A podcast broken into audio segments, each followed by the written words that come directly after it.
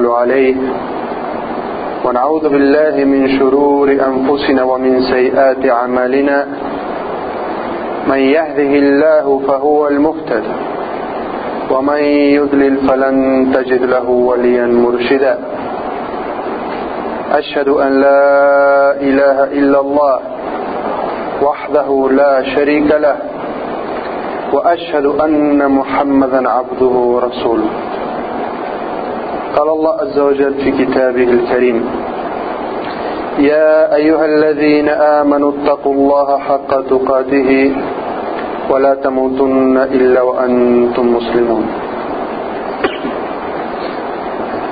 Atestigo que no hay Dios salvo Allah, uno y único, sin asociados. Y atestigo que Muhammad sallallahu alayhi wa sallam es su siervo y mensajero. Ese testimonio, el testimonio de la unicidad de Allah y de la profecía de Muhammad sallallahu alayhi wa sallam, es la llave al paraíso.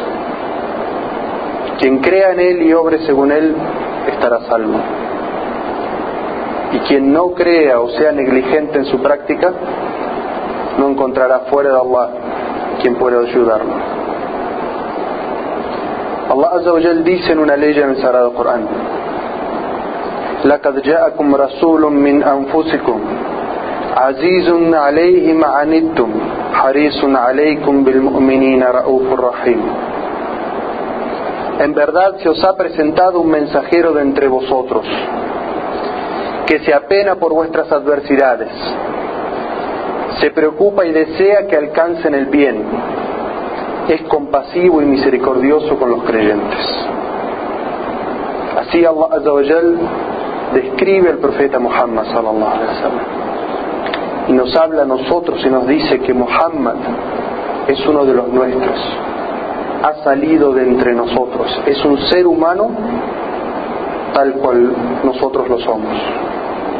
Es decir, que lo que el profeta sallallahu alaihi wasallam pudo hacer y enseñó a su nación a hacer, nosotros podemos y tenemos la capacidad de hacerlo. Muhammad sallallahu alaihi wasallam no era un ángel, no era un ser divino, era un ser humano como nosotros. Y por eso todo lo que Allah le reveló para que enseñara a su nación son cosas que estamos en capacidad de hacer. Quien se aferra a la sunna de Muhammad sallallahu alaihi wasallam y se esfuerce por cumplirla, se habrá aferrado al cordel de Allah. Habrá subido al arca de Noé. Pero quien no se aferra a la sunna de Muhammad sallallahu alaihi wasallam es como si hubiera dado la espalda a Noé y no hubiera subido al arca. Es decir, va a perecer. Los únicos que tuvieron éxito fueron aquellos que subieron al arca de Noé, que siguieron las enseñanzas de ese profeta, pero quienes confiaron en sí mismos y se apartaron de la guía de los profetas, perecieron bajo las aguas. Allah Azza describe al profeta Muhammad y dice, se apena por vuestras adversidades. Se preocupa porque ustedes alcancen el bien y es compasivo y misericordioso con los creyentes.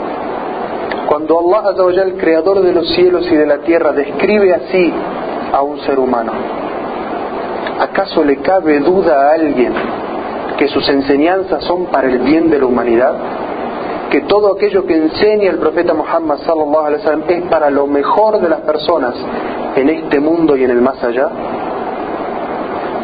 Hermanos y hermanas en el Islam, teman a Allah como es debido. Este testimonio de fe, La ilaha illallah Muhammad Rasulullah, significa creer en todo lo que Allah ha descendido y ponerlo en práctica. Y significa creer en la profecía de Muhammad, es decir, que Allah Azawajal lo ha hecho nuestro ejemplo, el ejemplo que debemos seguir. Muhammad sallallahu alaihi wasallam nació en un mes como este, el tercer mes del año lunar islámico, Rabi al-Awwal, el primero de los Rabi'a un día lunes. Cuando nació, le pusieron por nombre Muhammad ibn Abdullah. Muhammad sallallahu alaihi wasallam era huérfano de padre antes de nacer. Tuvo una infancia difícil para que nadie pueda decir, él hizo lo que hizo y logró lo que logró por las facilidades del medio. Escuchen la infancia de Muhammad sallallahu alaihi wasallam. Era huérfano de padre antes de nacer. Su madre se llamaba Amina. Su padre, Abdullah. A los seis años de edad, su madre muere repentinamente. Es decir, a los seis años ya era huérfano de padre y madre es entregado a su abuelo para que lo cría, Abdul Muttalib. A los dos años, cuando Muhammad sallallahu alaihi wasallam tiene ocho años de edad, su abuelo muere. Y es entregado a su tío, Abu Talib, para que lo cuide. Muhammad sallallahu alaihi wasallam recibió el mejor cariño de su tío y la mejor educación en moral. Sin embargo, Muhammad sallallahu alaihi wasallam no sabía leer ni escribir y permaneció así hasta el día en que murió. Sallallahu alaihi wasallam. A pesar de esto, Muhammad era elocuente. Sus palabras eran bellas y dulces. Pero Muhammad sallallahu alaihi wasallam jamás mintió. Jamás se le conoció que dijera una mentira, por pequeña que sea. Incluso sus enemigos, como Abu Sufyan, decían que el profeta sallallahu alaihi wasallam jamás había mentido. Cuando hablaba con las, con las personas, el profeta sallallahu alaihi wasallam era cortés. Jamás empleó un lenguaje obsceno ni abusivo, ni contra sus amigos, ni contra sus enemigos, ni contra sus mujeres.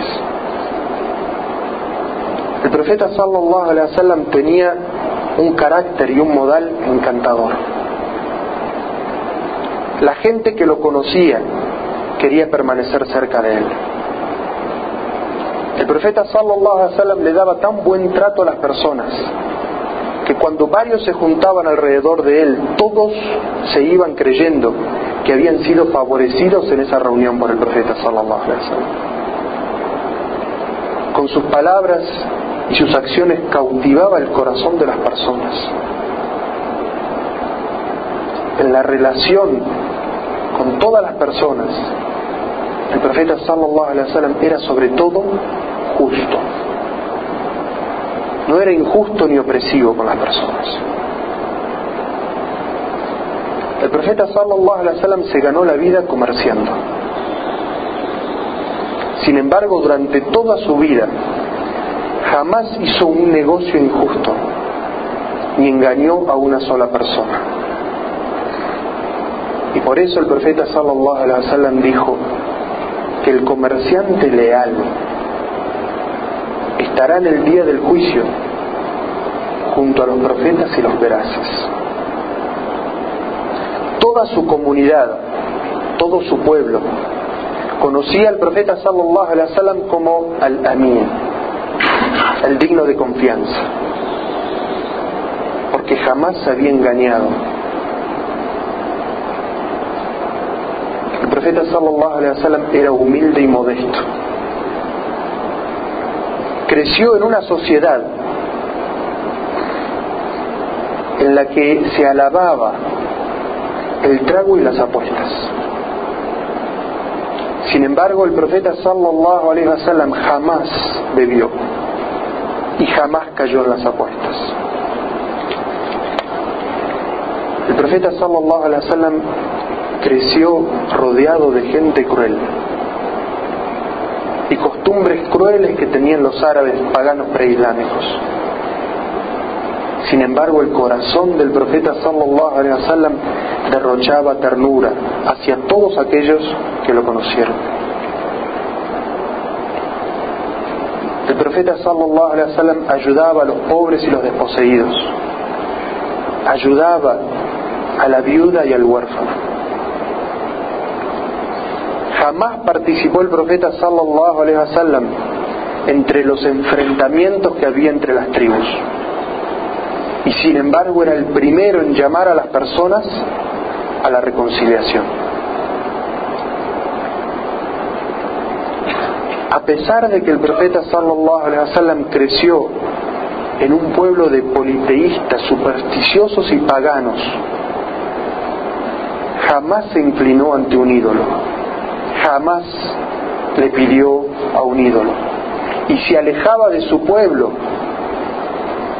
porque le disgustaba ver que la gente le dedicaba actos de adoración y de devoción a otro que no fuera Allah. El profeta hacía retiros espirituales. Se retiraba en una cueva en lo alto de una montaña a reflexionar sobre la creación de los cielos y de la tierra, sobre la grandeza de Allah, sobre la excelencia de la creación del ser humano y su misión en esta vida. Y una noche, una de las noches del mes de Ramadán, y el profeta sallallahu alaihi wasallam se encontraba en la cima de esa montaña. Se apareció al profeta sallallahu alaihi wasallam una persona de vestiduras blancas, reluciente, grande en su contexto, y le habló directamente y le dijo, recita como si fueras un poeta.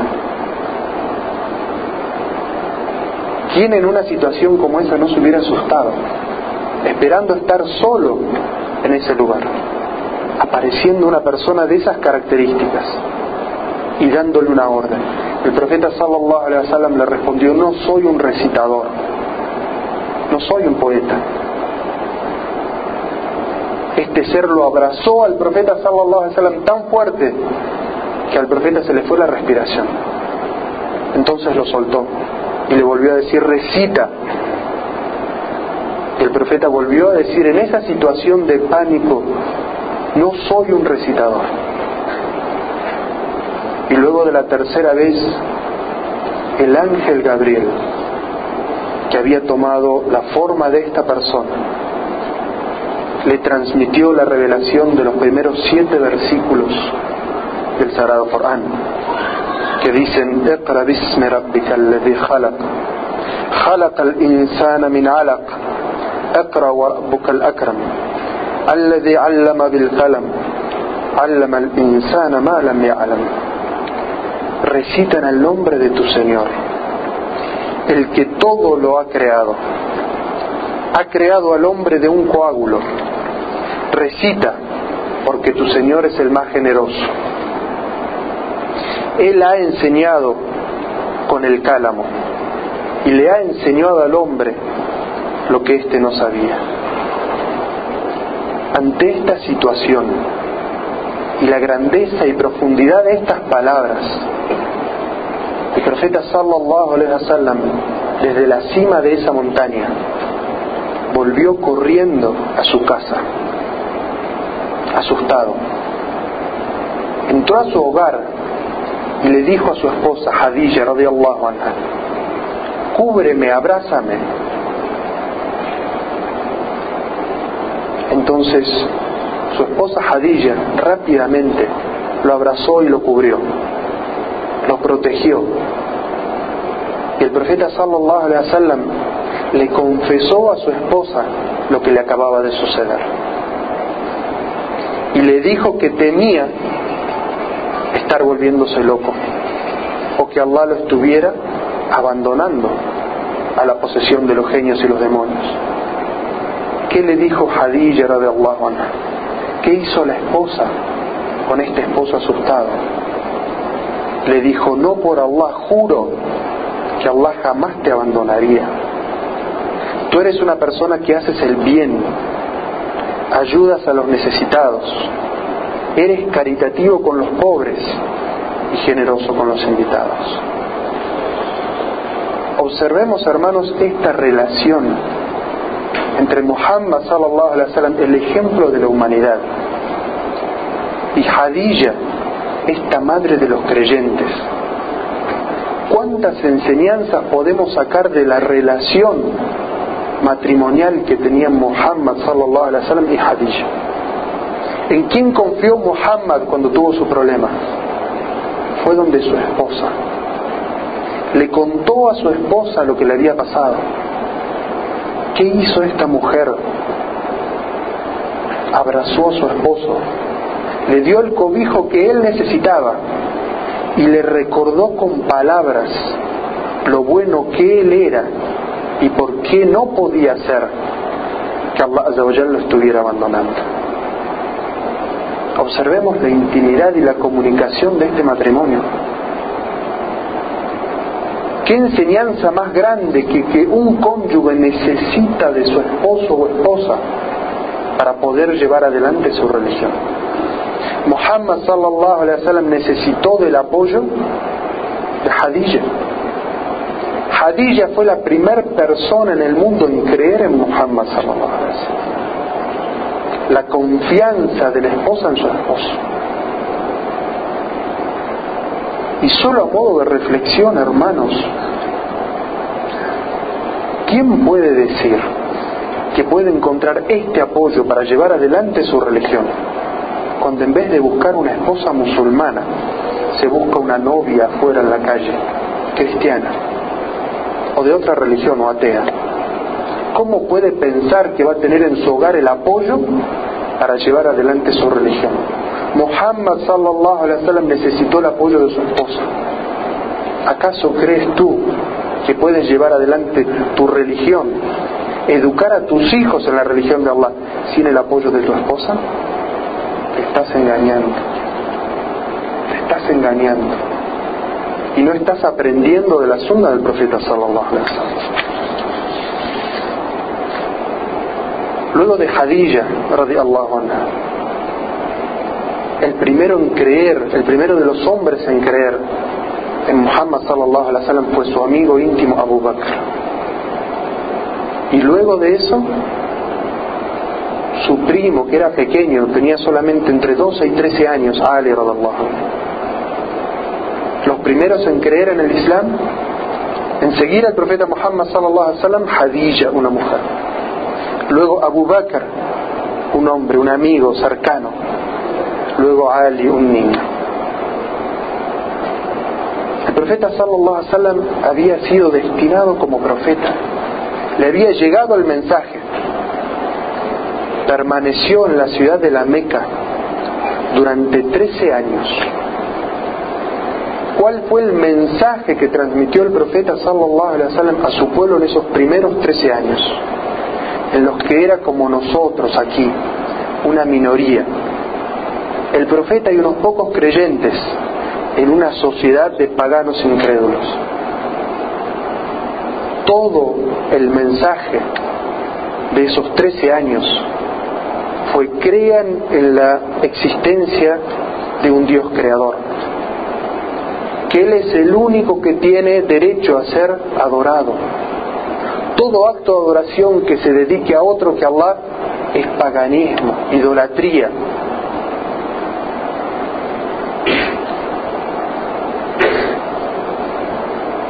Y un sistema moral. Mentir es un pecado matar a los hijos es un pecado.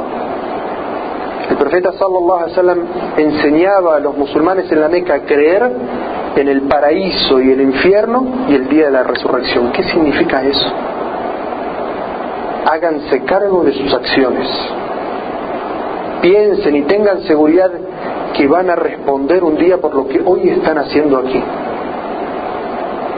Los que hagan el bien y crean correctamente, su destino será el paraíso y las delicias de su descripción. Pero quienes hagan el mal, cometan pecados y descrean en Allah, pues su destino será esa horrible descripción del infierno. Ese fue todo el mensaje de 13 años de Dawa en la ciudad de la Meca. Ese es el ejemplo que nosotros tenemos que seguir para esta etapa de la Dawa en la que nosotros estamos aquí hablarle a la gente del Tawhid, de la unicidad de Allah, que solo Él merece ser adorado y que seremos responsables de nuestras acciones. Esa es la dagua primaria. Trece años el profeta sallallahu alaihi wasallam siguiendo esa metodología. Pero ¿qué encontró el profeta al transmitir su mensaje? ¿Acaso flores y hurras de su pueblo? No. El profeta sallallahu alaihi wasallam encontró hostilidad, encontró dificultad. En esos 13 años, muy pocas personas del pueblo de la Meca ingresaron al Islam. El profeta sallallahu alaihi wasallam, ¿qué proponía? Proponía un cambio integral de la sociedad en la que estaba viviendo. El profeta sallallahu alaihi wasallam enseñaba que no había castas, que no había superiores e inferiores en la sociedad, que no había blancos y negros, que no había árabes y no árabes, que eran todos iguales ante Allah. El profeta sallallahu alaihi wasallam criticaba la inteligencia de quienes adoraban a otros que Allah y mostraba lo tonto que es dedicarle actos de adoración a otro que quien te ha creado, te sustenta, cuenta tus acciones, te ha dado la vida y te va a dar la muerte y te va a juzgar. El profeta sallallahu alaihi wasallam también criticaba severamente a aquellos que vivían y se beneficiaban de los actos de idolatría de la gente. Por eso es que el profeta sallallahu alaihi wasallam encontró hostilidad. El profeta sallallahu alaihi wasallam promulgaba los derechos de la mujer. Enseñaba al hombre que debía tratar con respeto a su esposa, que no podía matar a sus hijos según sus deseos, que debía liberar a sus esclavos y que debía dar caridad. Todo contrario a los principios del pueblo en el cual él nació y se crió. no tan distantes de los principios de la sociedad en la que nosotros vivimos, en la cual el rico se hace cada vez más rico y el pobre cada vez más pobre. En la sociedad en la que creció Muhammad sallallahu alaihi wasallam, la usura y el comercio eran igual, igual que aquí. La gente dice, pongo el dinero a trabajar cuando lo presta con interés. ¿Acaso no es considerar lo mismo la usura que el trabajo? Pero Allah Azza dice en el Sagrado Corán que Allah ha declarado la guerra a la usura, porque la usura humilla al pobre, hace cada vez más pobre al pobre y más rico al rico, que vive sin trabajar, se beneficia de los pobres. El profeta sallallahu alaihi wasallam no limitaba la riqueza de los ricos y no decía que no podían enriquecerse, todo lo contrario, pero que no fuera a costa del esfuerzo de los pobres, de la dignidad de los pobres. Entonces era lógico que el profeta sallallahu alaihi wasallam encontrara hostilidad de su pueblo. El profeta quería cambiar toda la sociedad y los principios de esa sociedad corrupta. Aprendan de eso, hermanos, que si nos ponemos a difundir el Islam, a enseñar los principios del Islam, ya sea los teológicos o los de convivencia y rectitud, vamos a encontrar hostilidad porque no somos mejores que Muhammad sallallahu. Esa es la sunna, la tradición de todos los profetas, encontrar hostilidad de su sociedad. Estén preparados ustedes y que su corazón no tiemble ni se debilite su fe si encuentran hostilidad de la sociedad donde viven. Sepan que esa es la tradición por la que pasaron todos los profetas y que son pruebas de Allah para fortalecer su fe. Si hay hostilidad de aquellos que detentan el poder, que quieren mantener las cosas en el status quo en el que están hoy para seguir oprimiendo a los pobres, para seguir manteniendo a las personas presas de la idolatría y beneficiarse de su devoción, sepan que van por buen camino, si son esas las personas que los critican. Pero sepan, hermanos, que nosotros vivimos en una sociedad, en algunos aspectos, no como la sociedad de Meca, sino como la sociedad de Medina, en el que está garantizada la convivencia. Y si bien en Meca los musulmanes recibieron maltrato y discriminación, y nosotros vamos a recibirlo sin duda en esta sociedad, tenemos las garantías de Medina. Podemos recurrir a las autoridades para hacer pactos de convivencia y que el musulmán no sea discriminado. Y esa es una obligación que está establecida en la sunna. El musulmán no puede mantenerse aparte de la sociedad donde vive. Ja'far ibn Abi Talib, cuando emigró a Abisinia y se establecieron en una sociedad que era mayoritariamente cristiana, pero que el profeta sallallahu alaihi wasallam había descrito a su gobernante como un gobernante justo en el que en su sociedad nadie es oprimido. Ja'far ibn Abi Talib, primo del profeta sallallahu alaihi wasallam, fue durante, fue adelante del gobernante y luchó por el derecho de los musulmanes para no ser extraditados nuevamente a donde los paganos de la Meca y para mantenerse con dignidad y vivir con pleno derecho en esa sociedad. De allí aprendemos los musulmanes que tenemos que recurrir a las instancias legales que haya en cada uno de los países para no ser discriminados, para vivir nuestro Islam con dignidad. El profeta sallallahu alaihi wasallam y los musulmanes fueron perseguidos tan ferozmente en esa sociedad de la Meca que Allah les permitió emigrar hacia una sociedad plural en la cual ellos podían vivir tranquilamente su religión. En Medina, los musulmanes encontraron una sociedad donde había cristianos, judíos, paganos y algunos conversos musulmanes.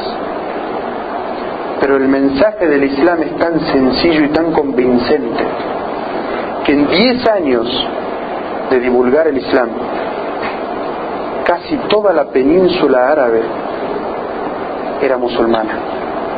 Y los musulmanes volvieron a la ciudad de la Meca que los había expulsado, vencedores. Pero no tomaron venganza de sus agresores.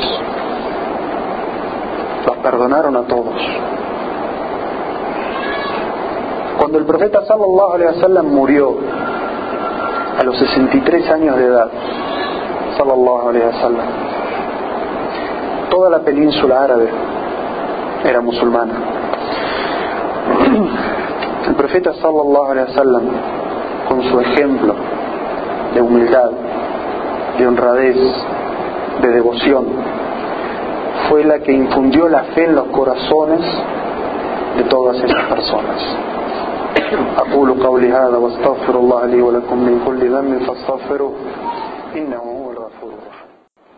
الحمد لله الحمد لله أشهد أن لا إله إلا الله وحده لا شريك له وأشهد محمدا عبده ورسوله Atestigo que no hay Dios salvo Allah, uno y único, quien es merecedor de todo acto de adoración y de devoción. Y atestigo que Muhammad sallallahu alaihi wasallam es su siervo, servidor y mensajero, y que se esforzó toda su vida por hacernos llegar el mensaje de luz del cual nosotros disfrutamos hoy. Las órdenes mencionadas en el Sagrado Corán y la sunna del profeta Muhammad sallallahu alaihi wasallam son para ser seguidas, practicadas. Y ese es el camino recto, sencillo, que nos dejó las enseñanzas del profeta Muhammad sallallahu alaihi wasallam. Y esas mismas enseñanzas nos prohíben ingresar en nuestra religión innovaciones.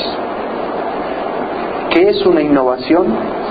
Es aquel acto que es ajeno a nuestra religión, que no pertenece a él, que no fue enseñado por profeta Muhammad sallallahu alaihi wasallam ni descendido en las enseñanzas del Sagrado Corán. Eso es una innovación.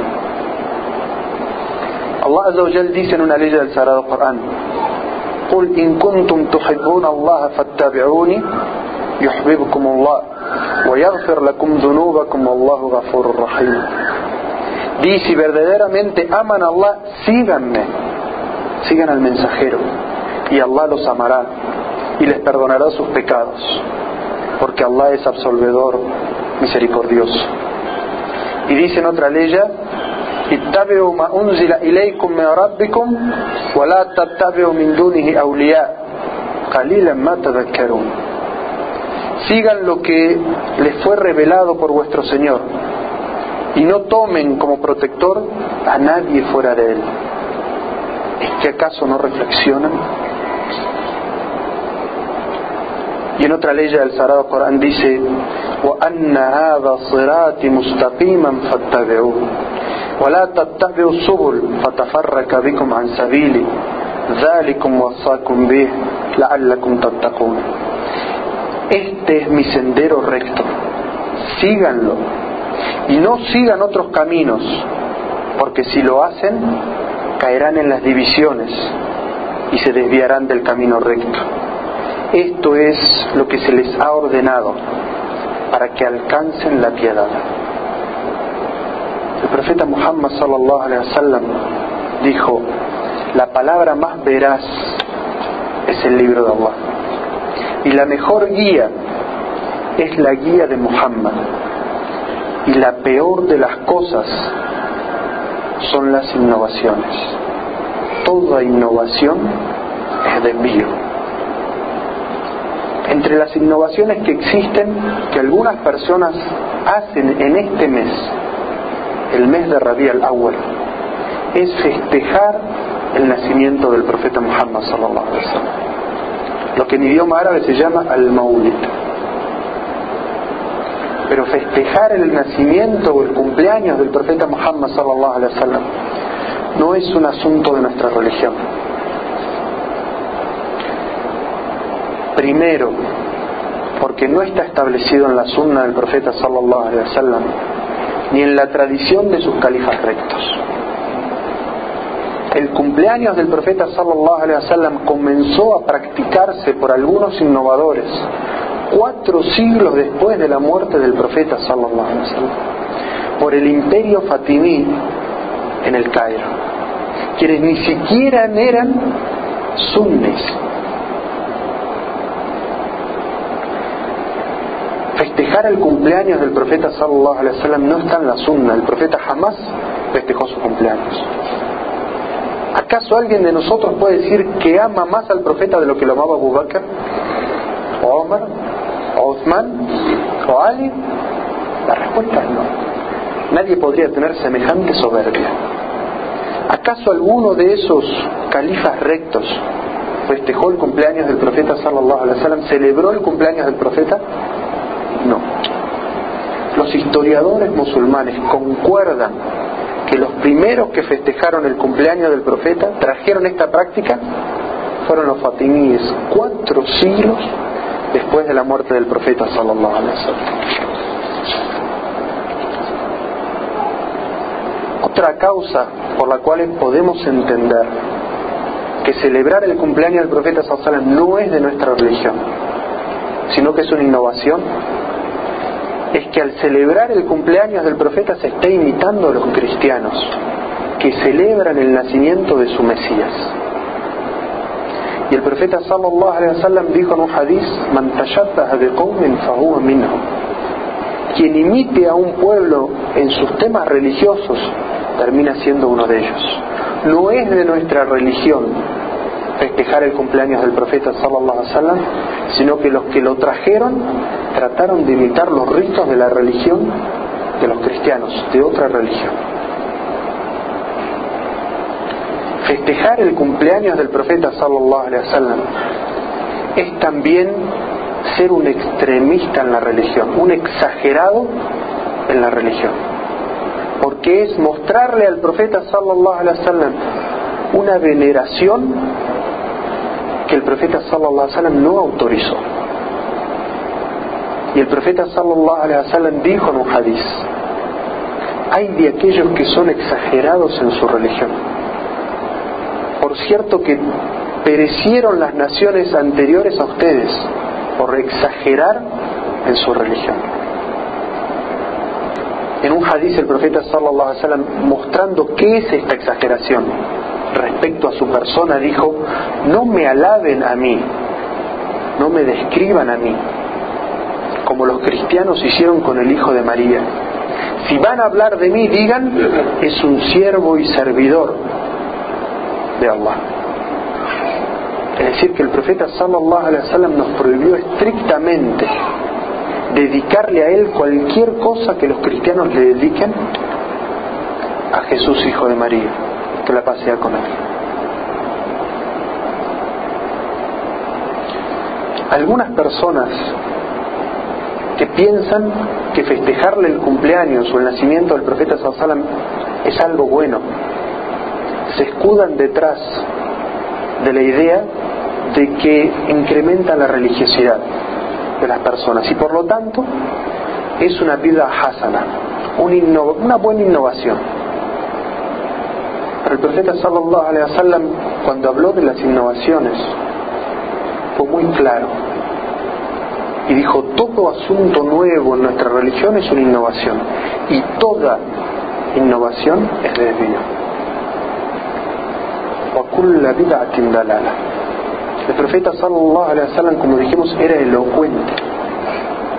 Las palabras del profeta sallallahu alaihi wasallam tienen un significado evidente toda innovación es un desvío es decir que la regla que obtenemos de ese hadiz es que no existe ninguna innovación que sea buena en el Islam اللهم صل على نبينا محمد ما ذكره الذاكرون وصلوا عليه ما غافل عن ذكره الغافلون اللهم أحينا على محبته وأمدنا على ملته وثبتنا على سنته وأكرمنا بشفاعته وأوردنا بحوضه وأسقينا بيده الشريفة شربة لا نظمى بعدها أبدا وأنلنا شرف صحبته في العليين مع الذين أنعمت عليهم من النبيين والصديقين والشهداء والصالحين وحسن أولئك رفيقا. اللهم عز الإسلام والمسلمين اللهم عز الإسلام والمسلمين اللهم عز الإسلام والمسلمين وألف بين قلوب المسلمين ووحد صفوفهم وأجمع كلمتهم على الحق يا رب العالمين. اللهم انصر دينك وكتابك وسنة نبيك محمد وعبادك المؤمنين. اللهم صل وسلم وبارك على نبينا محمد. والله bendice a Muhammad Allah haz que nuestra vida sea una expresión de nuestro amor por el profeta Muhammad y concédenos culminar nuestra vida siguiendo su guía y su religión. Oh Allah, concédenos la fortaleza para seguir su sunna y tradición y regálanos su intercesión el día del juicio. Concédenos estar junto a Él, con quienes Allah ha agraciado. Oh Allah, concédenos tomar un sorbo de sus manos para no tener sed nunca más en el más allá. Oh Allah, bendice al Islam a los musulmanes y une nuestros corazones y concédenos unidad como nación y comunidad. عباد الله إن الصلاة تنهى عن الفحشاء والمنكر ولذكر الله أكبر والله يعلم ما تصنعون وأقيموا الصلاة